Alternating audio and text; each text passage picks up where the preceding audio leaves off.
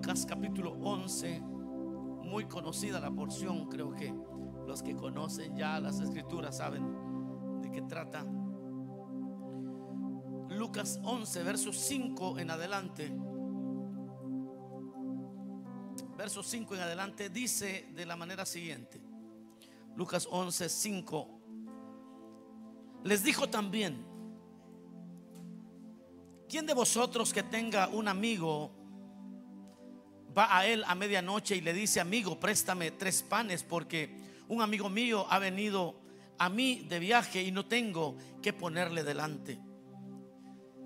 Y aquel respondiendo desde adentro le dice, no me molestes, la puerta ya está cerrada y mis niños están conmigo en cama, no puedo levantarme y dártelos. Os digo que aunque no se levante a dárselos por ser su amigo, sin embargo, por su importunidad, se levantará y le dará todo lo que necesite.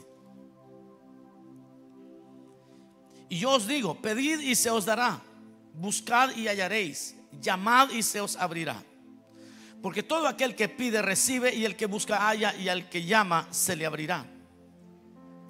Que padre de vosotros si su hijo le pide pan le dará una piedra o si pescado en lugar de pescado le dará una serpiente o si le pide un huevo le dará un escorpión.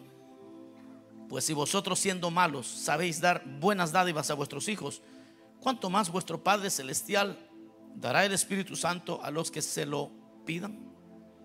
Amén. Ahí dejamos la lectura. Pueden sentarse, mis amados hermanos. Quisiera brevemente, hermanos, que meditáramos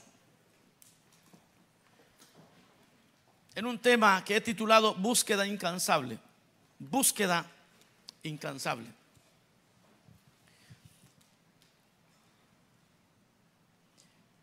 Una de las dificultades más grandes que Israel enfrentó, mis amados hermanos, o más bien los días más difíciles del pueblo hebreo, fueron cuando había religión, pero no había devoción. Israel fue uno de los pueblos que tuvo la revelación de Dios. Eh, lo, dice eh, Romanos que a ellos se les confió la ley a ellos, se les confiaron las promesas, a ellos se les confió los profetas, a ellos se les dio todo, toda la revelación se lo dio a ellos. Les dio días feriados o festivos que tenían que ver con la salida de Israel de, de Egipto.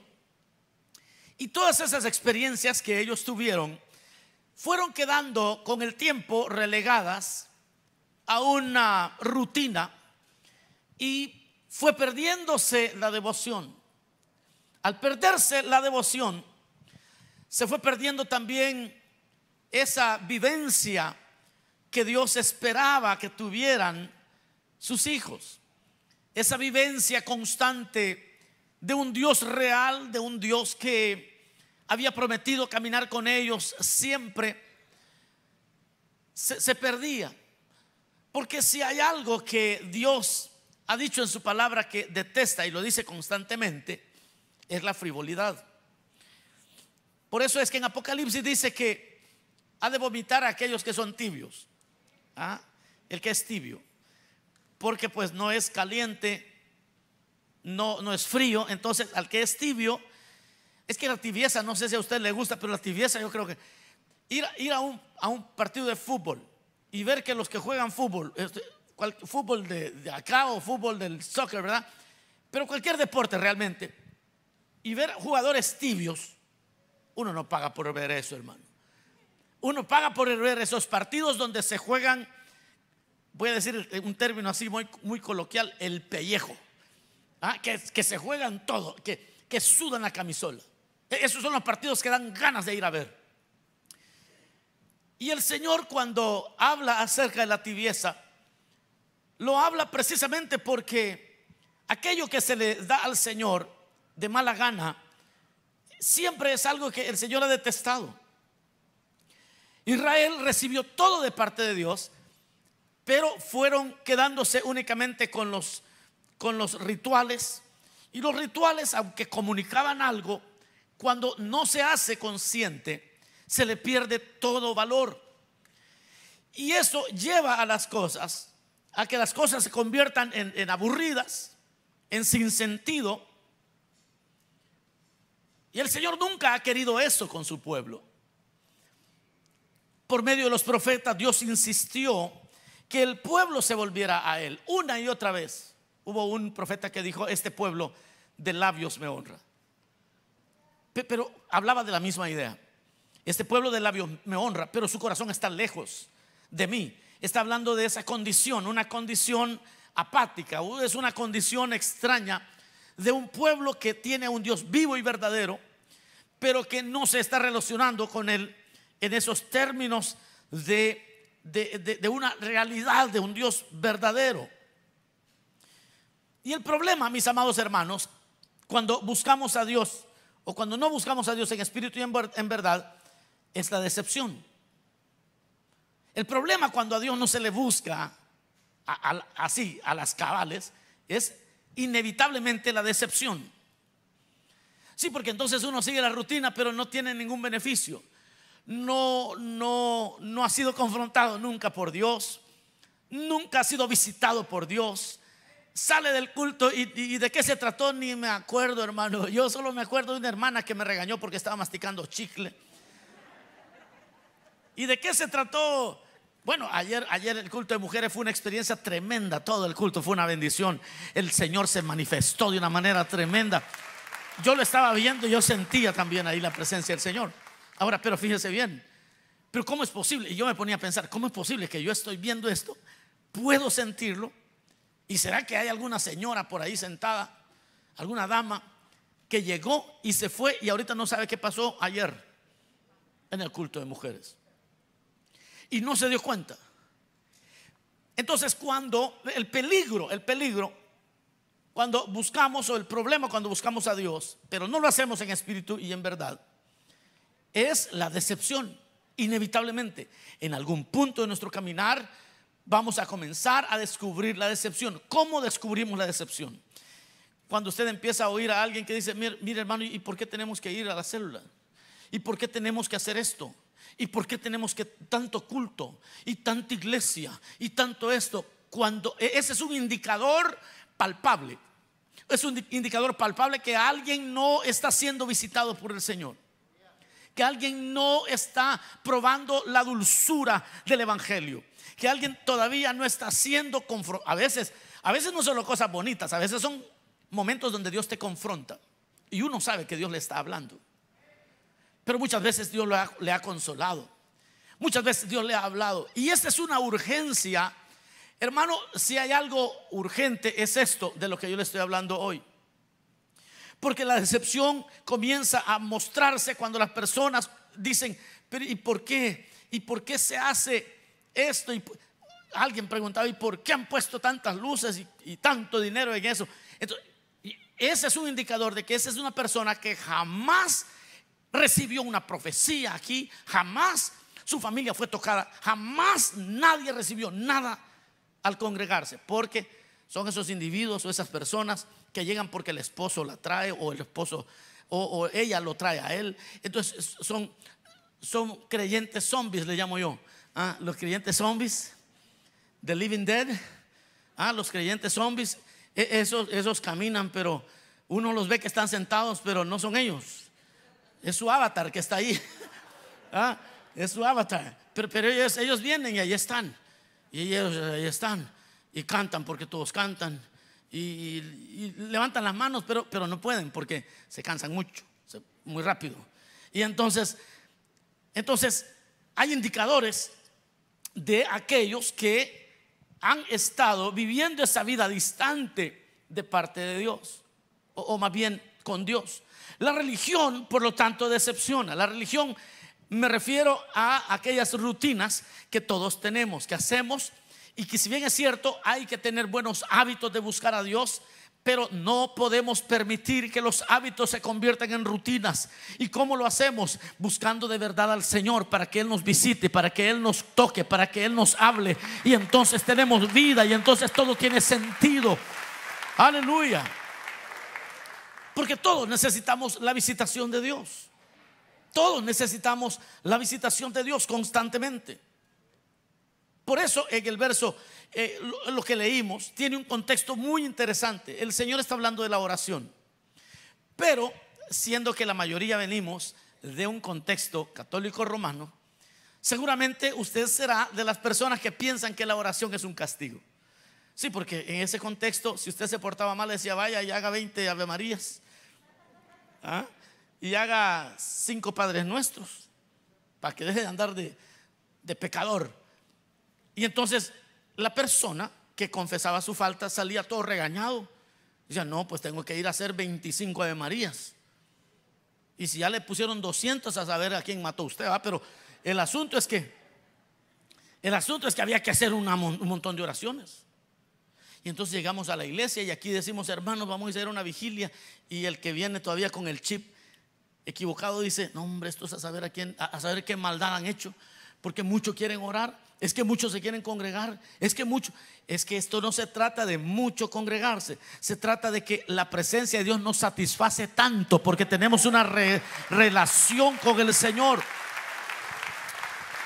Y el Señor está hablando de la oración. Aquí el Señor está hablando de la oración y después que ha dicho cómo se ora, el Señor le dice algo, le dice, ¿quién de vosotros que tenga un amigo que va a él a medianoche y le dice, amigo, préstame tres panes porque me ha visitado alguien, no tengo que darle? Y entonces el amigo le responde, mira, yo ya estoy, ya estoy durmiendo y no te puedo atender, pero pues usted insiste, dice, le va a dar, le va a dar lo que pide, no porque sea su amigo, sino porque lo está importunando, sino porque es, es molesto. Y mejor le doy este y que se vaya allá. Y dice, es esa la idea que Dios tiene en cuanto a la búsqueda de Él. Y voy a ir adelantándome a lo que quiero decir más adelante, pero esa es la idea que el Señor tiene en la búsqueda de Él. Dice, tiene que ser una búsqueda insistente. La insistencia de pedir. La insistencia de pedir. Lo vemos en el verso 8. Os digo que aunque no se levante a dárselos por ser su amigo, sin embargo, por su importunidad se levantará. Por su importunidad se levantará y le dará todo lo que necesite. Hermanos amados, cuando yo veo esto, yo digo, Señor, ¿Qué, nos está faltando en esta búsqueda? No somos incansables y por eso no tenemos todo lo que tú has dicho que podemos tener.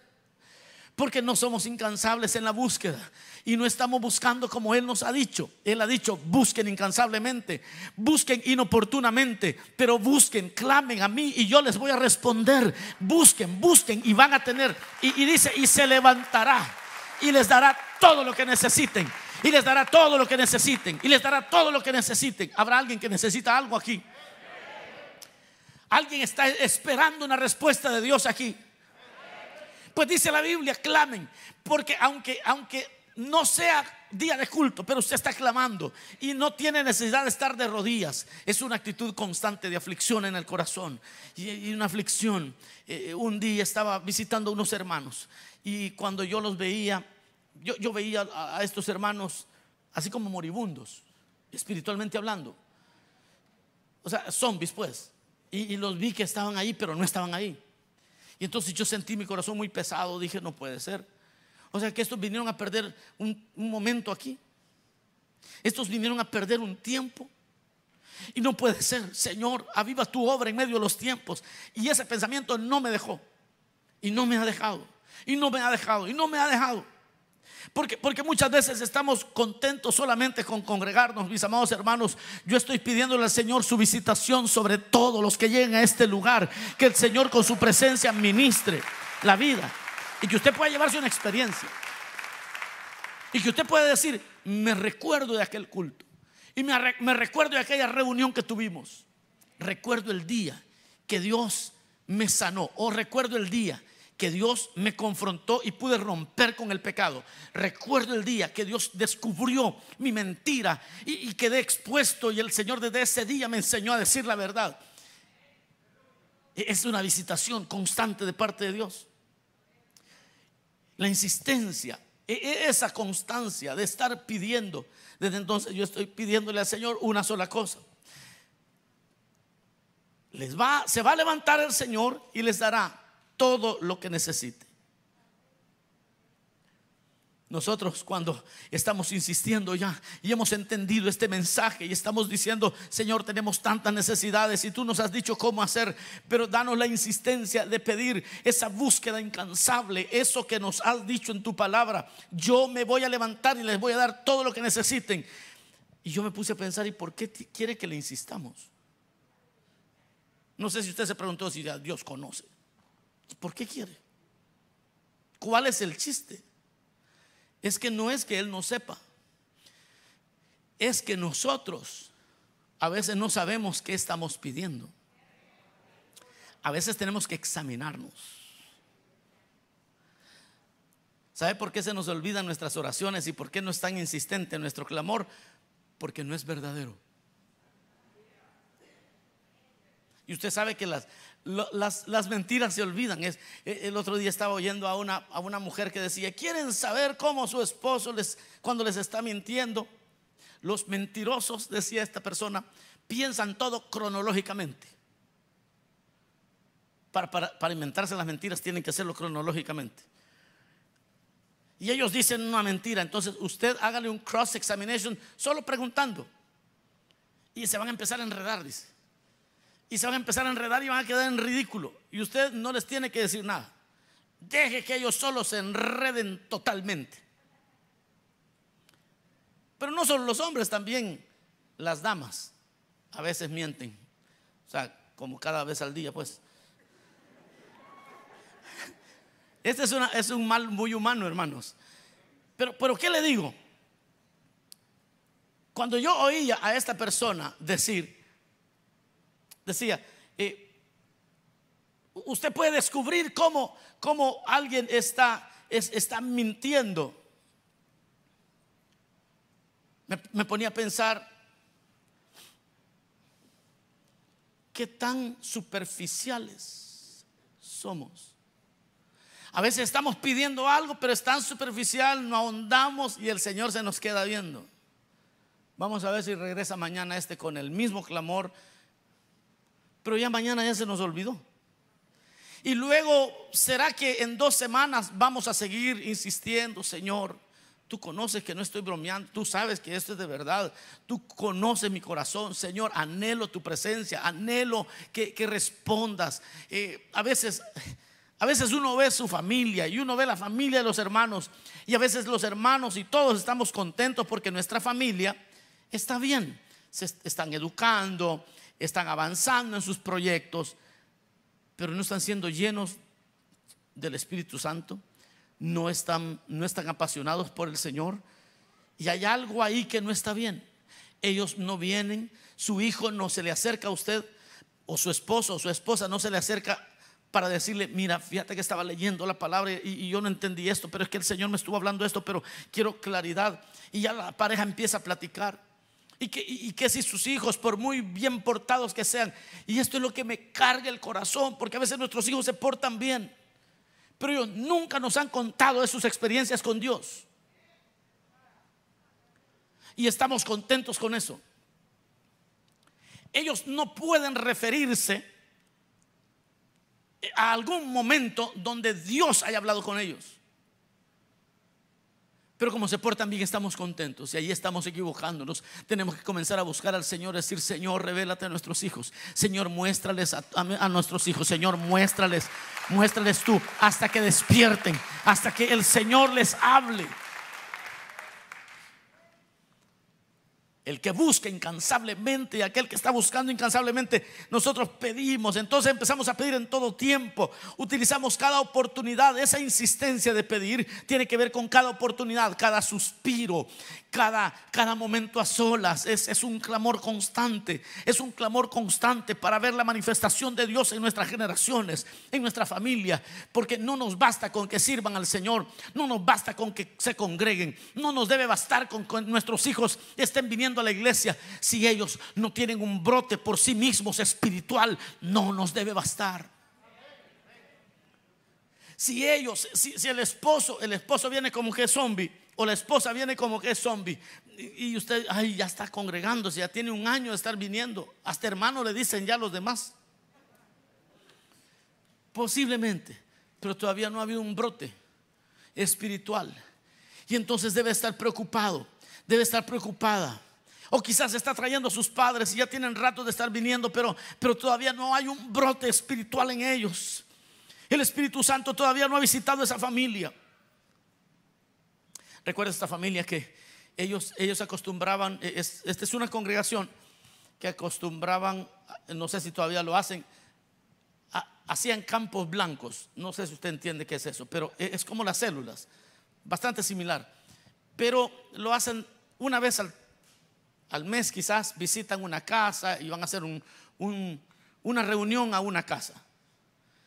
Y, esta familia, cada vez que hacían el campo blanco, le gustaba quedarse orando un momento más.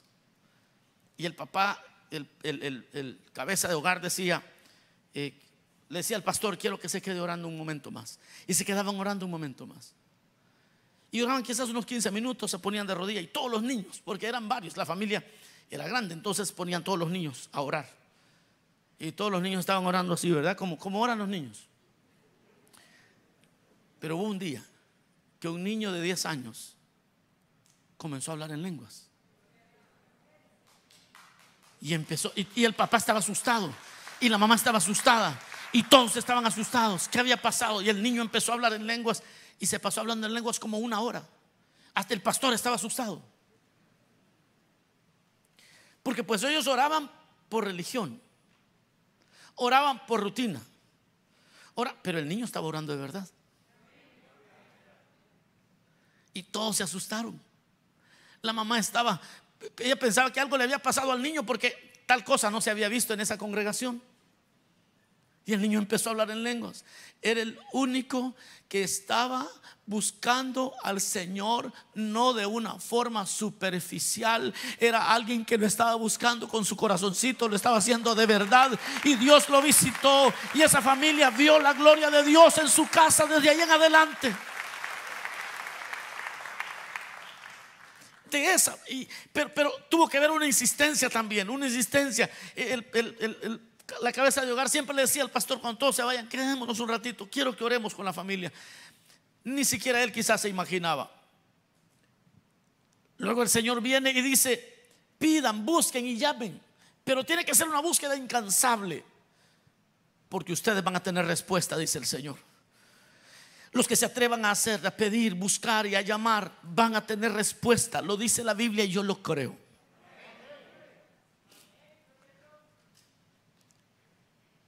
Muchas peticiones que yo he presentado al Señor constantemente, constantemente el Señor las ha ido dando. Y hoy tengo una petición nueva. No se la voy a contar hoy, pero tengo una petición nueva. No tiene que ver con edificios, no tiene que ver con nada, tiene que ver con, con la salud espiritual. Le estoy, mejor les digo, le estoy pidiendo al Señor que todos los zombies despierten. Estoy pidiéndole al Señor que todos sean visitados, que llegue un momento donde alguien que ha estado, que las personas que, ya tienen sus dos meses, que están solo observando, puedan ser visitados por el Señor. Y se les va a notar, porque se van, se van a emocionar mucho por el Señor, se van a emocionar mucho por la causa de Cristo. Y yo os digo, dijo el Señor, pedid y se os dará, buscad y hallaréis, llamad y se, y se os abrirá. Esta es una búsqueda incansable, es algo incansable, porque todo el que aquel que pide recibe y el que busca halla y el que llama al que llama se le abrirá. Hermanos, la religión solo pide cuando hay servicio, la religión solo pide cuando hay una reunión, pero aquel que está buscando incansablemente la manifestación de Dios dice la va a recibir, va a recibir la manifestación de Dios en su casa. Dios va a visitar a tus hijos, Dios va a visitar tu familia. Ahora, la finalidad de esa búsqueda incansable, yo, me sorprendí cuando, cuando leí todo el contexto y entendí qué es lo que el Señor estaba diciendo. Porque este es uno de los versos que puede sacarse de contexto fácilmente. uno puede empezar a pedir por muchas necesidades cotidianas. ¿Cuántos saben que eso es cierto? Que, que todos de repente empezamos a pedir por necesidades cotidianas. Porque pues son necesidades al fin del día. Es así. Pero ya el Señor, el Señor ahora vamos a ver cómo es consecuente con su propia enseñanza, porque antes había dicho, ustedes no pidan las mismas cosas que piden los pecadores. ¿Y qué piden los pecadores? ¿Qué les preocupa a los pecadores? Decía el Señor. Les preocupaba qué vamos a comer, qué vamos a vestir, las cosas, la comida, el vestido. Dice, eso es lo que toda la gente logra ver como necesidad. Pero yo les tengo algo mejor. Ustedes van a buscar el reino de Dios primero. Pero vea lo que, cómo es consecuente el Señor aquí. Porque el Señor dice, ¿qué padre de vosotros si su hijo le pide pan le dará una piedra? O si pescado en lugar de pescado le dará una serpiente? O si le pide un huevo le dará un escorpión? Pues si vosotros siendo malos sabéis dar buenas dádivas a vuestros hijos, cuánto más vuestro Padre celestial. Vea de lo que todo lo que está hablando el Señor, de esa insistencia, de esa insistencia, de esa búsqueda incansable. Dice, de, de esto estaba hablando, todo lo que ha dicho el Señor se refería a una cosa. Cuánto más vuestro Padre celestial dará el Espíritu Santo a los que se lo pidan. Hermanos amados, hay, hay una dimensión gloriosa que Dios quiere mostrarnos a todos nosotros y tiene que ver con la llenura del Espíritu Santo, con caminar en el poder del Espíritu Santo, con vivir en la unción del Espíritu Santo, con disfrutar la presencia del Espíritu Santo. Y dice, si usted lo busca, se va a dar cuenta que hay una satisfacción que no está teniendo. Por eso les comencé hablando de Israel. Porque Israel se quedó con el ritual, pero que todo quedó vacío. No existía una visitación de parte de Dios. Es curioso, como los, los únicos hebreos que pasaron a la historia fueron hombres que fueron llenos del Espíritu Santo.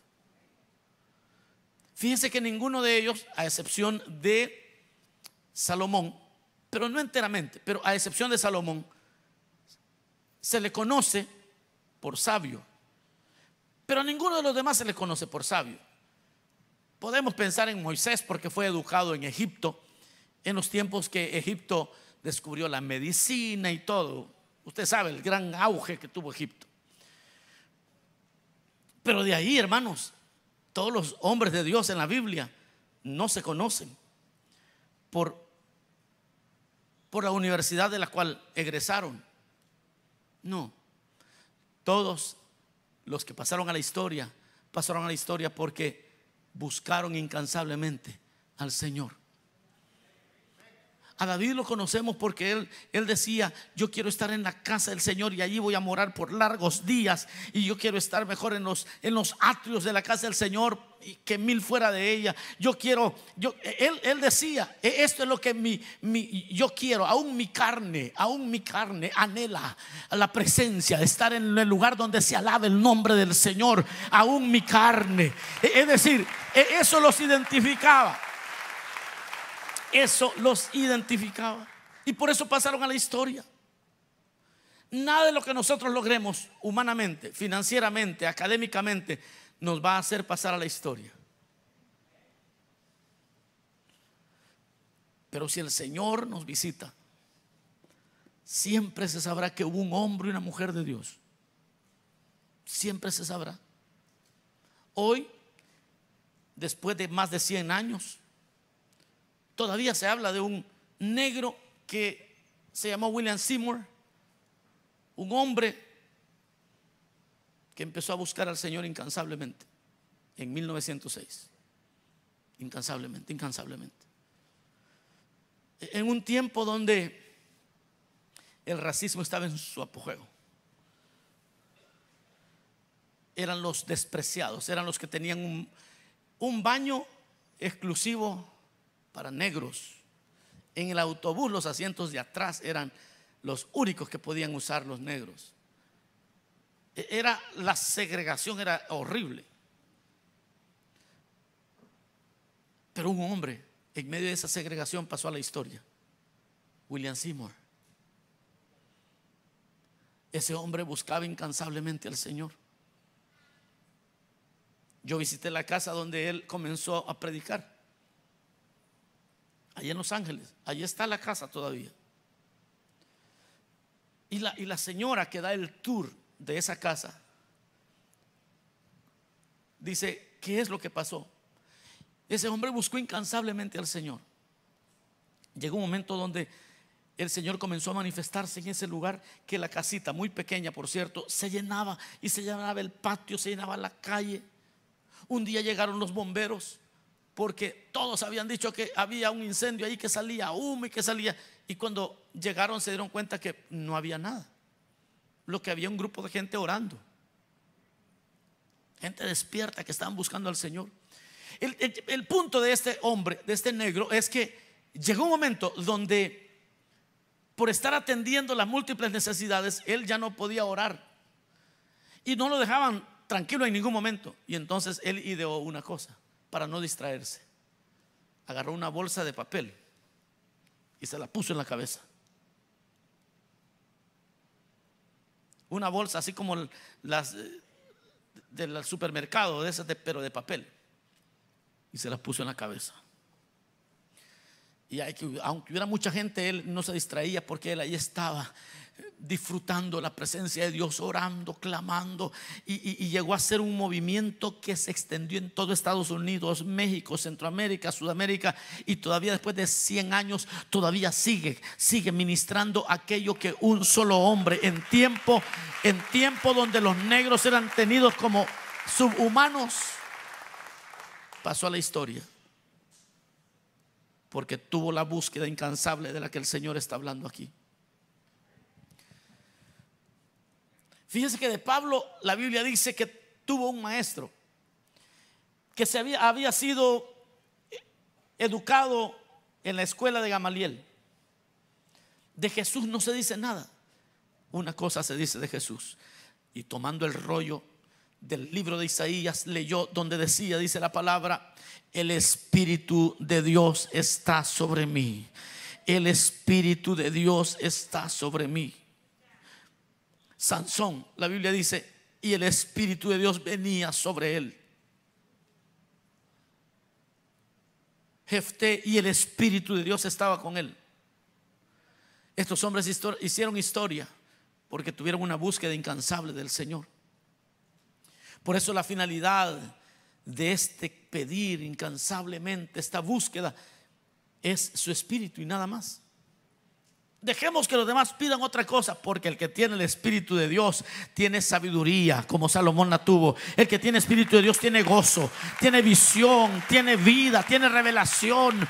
Mis amados hermanos, realmente la vida, si usted la ve con objetividad, es bastante difícil vivirla.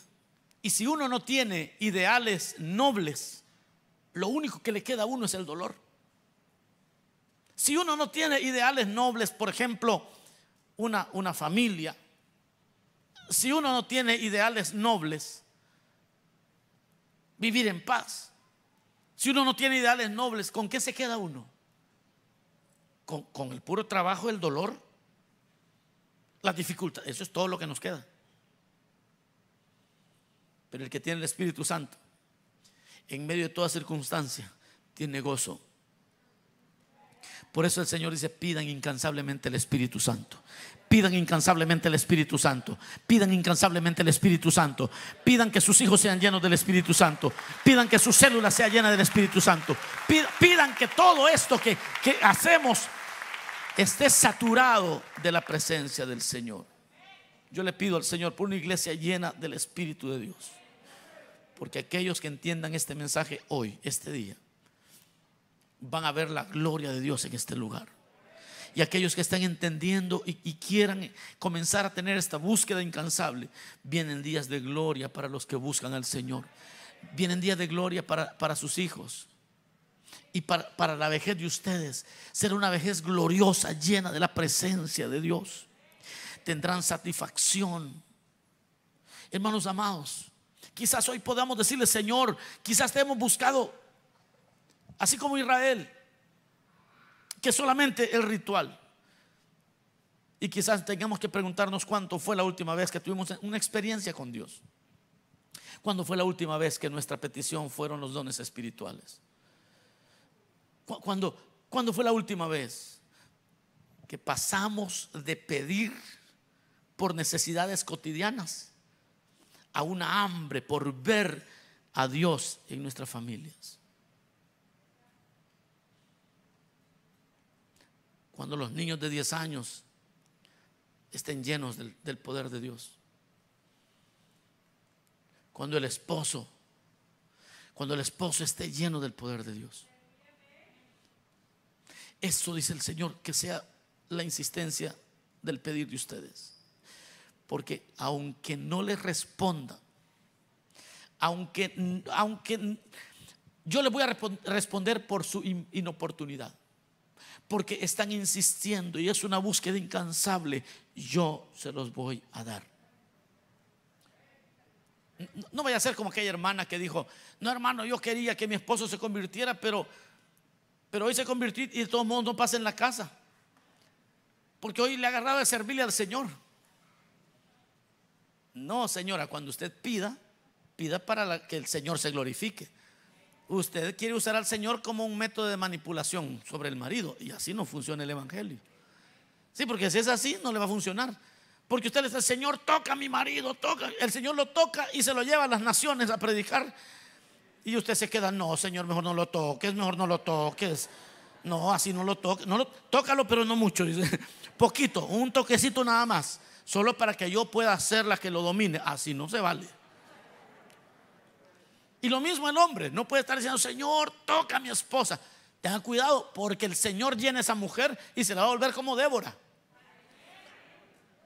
Y ni modo usted va a tener que andarla apoyando para que ella haga la obra de Dios. O, sus hijos. Y esto, hermanos, yo, yo, yo termino ya.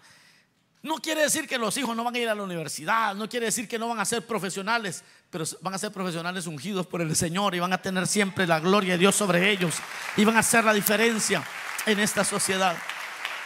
Pero tiene que ser una búsqueda incansable, una búsqueda incansable es una búsqueda de aflicción, Señor.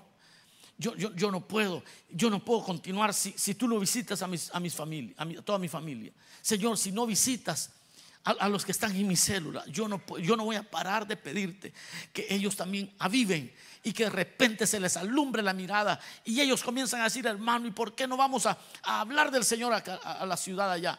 ¿Y por qué no invitamos al vecino? ¿Y por qué? Ah, este ya le está visitando el Señor. Este ya comenzó a ver las cosas de arriba. Ya empezó a pensar en las cosas del cielo. ¿Y qué va a pasar cuando el Señor toque a aquellos que han estado dormidos? Y el Señor empieza a prosperarlos de una manera tremenda espiritualmente y en todo lo que ellos emprendan. Y lo último, en esa búsqueda incansable, David buscó al Señor incansablemente. Y le voy a decir lo que sucedió sucedió el milagro de sujeción más grande en la historia. ¿Por qué? Porque cuál es muchas veces el problema en casa, que, que la esposa y los hijos a veces no escuchan al papá.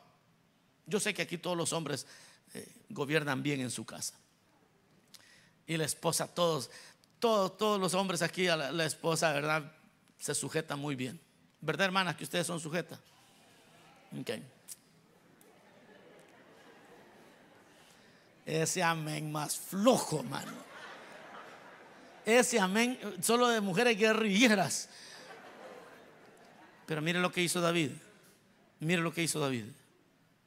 David en lugar de estar, oiga, hombres, hombres, hombres, David en lugar de estar peleando con su mujer porque no se sujeta, es que no me hace caso, es que no me, es que esto y que lo otro, David buscó a Dios incansablemente y escribe en uno de los salmos, tú, le dice al Señor, tú eres el que sujetas al pueblo debajo de mí. Cuando el Espíritu de Dios vino sobre él, con alegría todas las tribus, con alegría se le sujetaron a David. Ah, con alegría. una vez tuvo sed y tres hombres salieron corriendo a traerle agua. Usted le dice, mi amor, alcanza mi agua. ¿Y por qué no se levanta usted? Usted se casó con, con fulana, no con una sirvienta, le dice. Párese usted que usted ya sabe dónde están los vasos y ya sabe dónde cae el agua. Si a ti te hablan así, es tiempo de buscar a Dios incansablemente. Porque cuando tengas la gracia de Dios, te vas a levantar a agarrar agua de todos modos, pero pero te vas a dar cuenta que con alegría tu esposa va a hacer aquello que que quizás hoy le cuesta. Porque es la gracia de Dios. Es una búsqueda incansable. Sucedió en Israel. ¿Sabe lo que pasó cuando, cuando el poder de Dios vino sobre David? Las tribus estaban todas dispersas. Y cuando murió Saúl, se le acercaron. Los de Isaacar llegaron y le dijeron, nosotros con gusto te vamos a servir sin andarle pidiendo nada a nadie, yo, yo le voy a ayudar. Mire, yo le voy a ayudar. ¿Cuánto necesita? Yo le voy a ayudar. Y a usted le diga, no, no, gracias, pero cuente conmigo. Y yo le ayudo. La sujeción. Hay hombres que dicen, mire que la Biblia dice que tú te tienes que sujetar al hombre. Deje de estar peleando, busque al Señor incansablemente. Tu esposa va a ver que Dios está en ti y ella con alegría va, a querer ayudarte en, en, la visión que Dios te ha dado. Yo sé que esta es una búsqueda incansable que debemos tener todos. A veces no, nos enojamos porque hay personas que no se, someten, no se someten. No, solo busquemos al Señor. Y con alegría van a querer someterse al liderazgo. Vamos a cerrar nuestros ojos un momento. Digámosle, Señor, gracias. Gracias, Señor, porque hoy nos recuerdas que hay una búsqueda incansable por tu presencia, por tu espíritu. Tú has dicho que aquellos que te busquen a ti insistentemente, tú les darás el espíritu. Señor, yo vengo pidiendo hoy para que envíes tu espíritu sobre cada uno de aquellos que lo anhelan. Señor, una visitación una visitación especial, una visitación gloriosa sobre todos aquellos que solo han sido espectadores. Vengo pidiendo, Señor, ten misericordia. Familias enteras comiencen a ser visitadas por tu presencia, Señor. Permite que hoy tu espíritu venga sobre hombres que, que solo han estado viendo de lejos la obra de Dios. Que solo han estado mujeres, que solamente han estado viniendo, pero que todavía no han sido visitadas. Nunca, ni en sueño, ni en visión, ni por la Biblia, ni en las predicaciones. Y no han tenido un encuentro profundo con tu presencia, con tu espíritu. Señor, hoy glorifícate. Yo voy a hacer una invitación muy breve. Yo no sé qué necesidades tengas. Pero el Señor ha dicho en su palabra, si me buscas incansablemente, yo me levantaré y te daré todas las cosas. Quizás te falten muchas cosas, pero la más importante que te está faltando es esta relación con el Espíritu de Dios, con el Señor. Vamos a orar.